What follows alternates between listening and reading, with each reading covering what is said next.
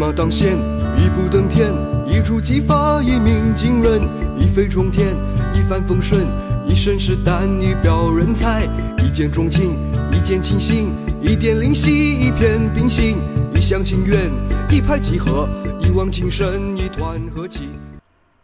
你好，我是欧福云，你准备好了吗？和我一起听故事，学成语。今天讲的成语是“三顾茅庐”。顾是拜访，茅庐是草房的意思，形容礼贤下士的诚意，也指诚心诚意的拜访或邀请，比喻招募人才的急切和诚意。接下来我就讲一个关于成语“三顾茅庐”的小故事。三国时，刘备与曹操、孙权三分天下。刘备听徐庶和司马睿说，诸葛亮是个难得的人才，就想请诸葛亮来为他效力。于是。刘备带着关羽和张飞亲自前往隆中拜访诸葛亮。因为诸葛亮外出，他们只好转身而回。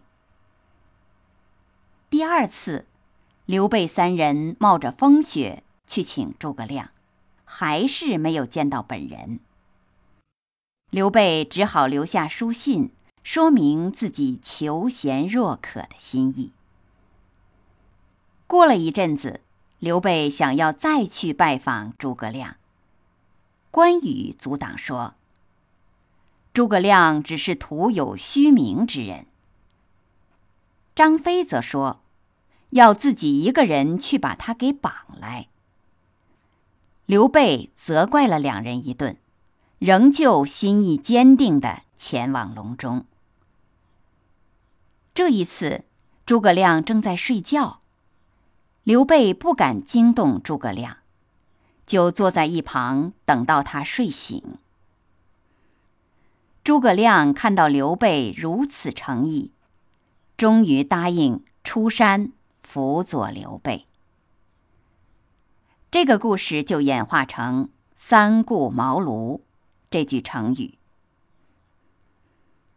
故事讲完了，现在我用成语。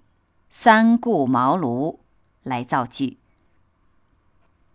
三国时期，刘备三顾茅庐，请出诸葛孔明为他打天下。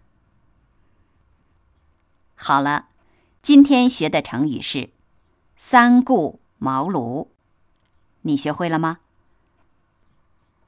感谢你收听欧福云讲成语故事。再会。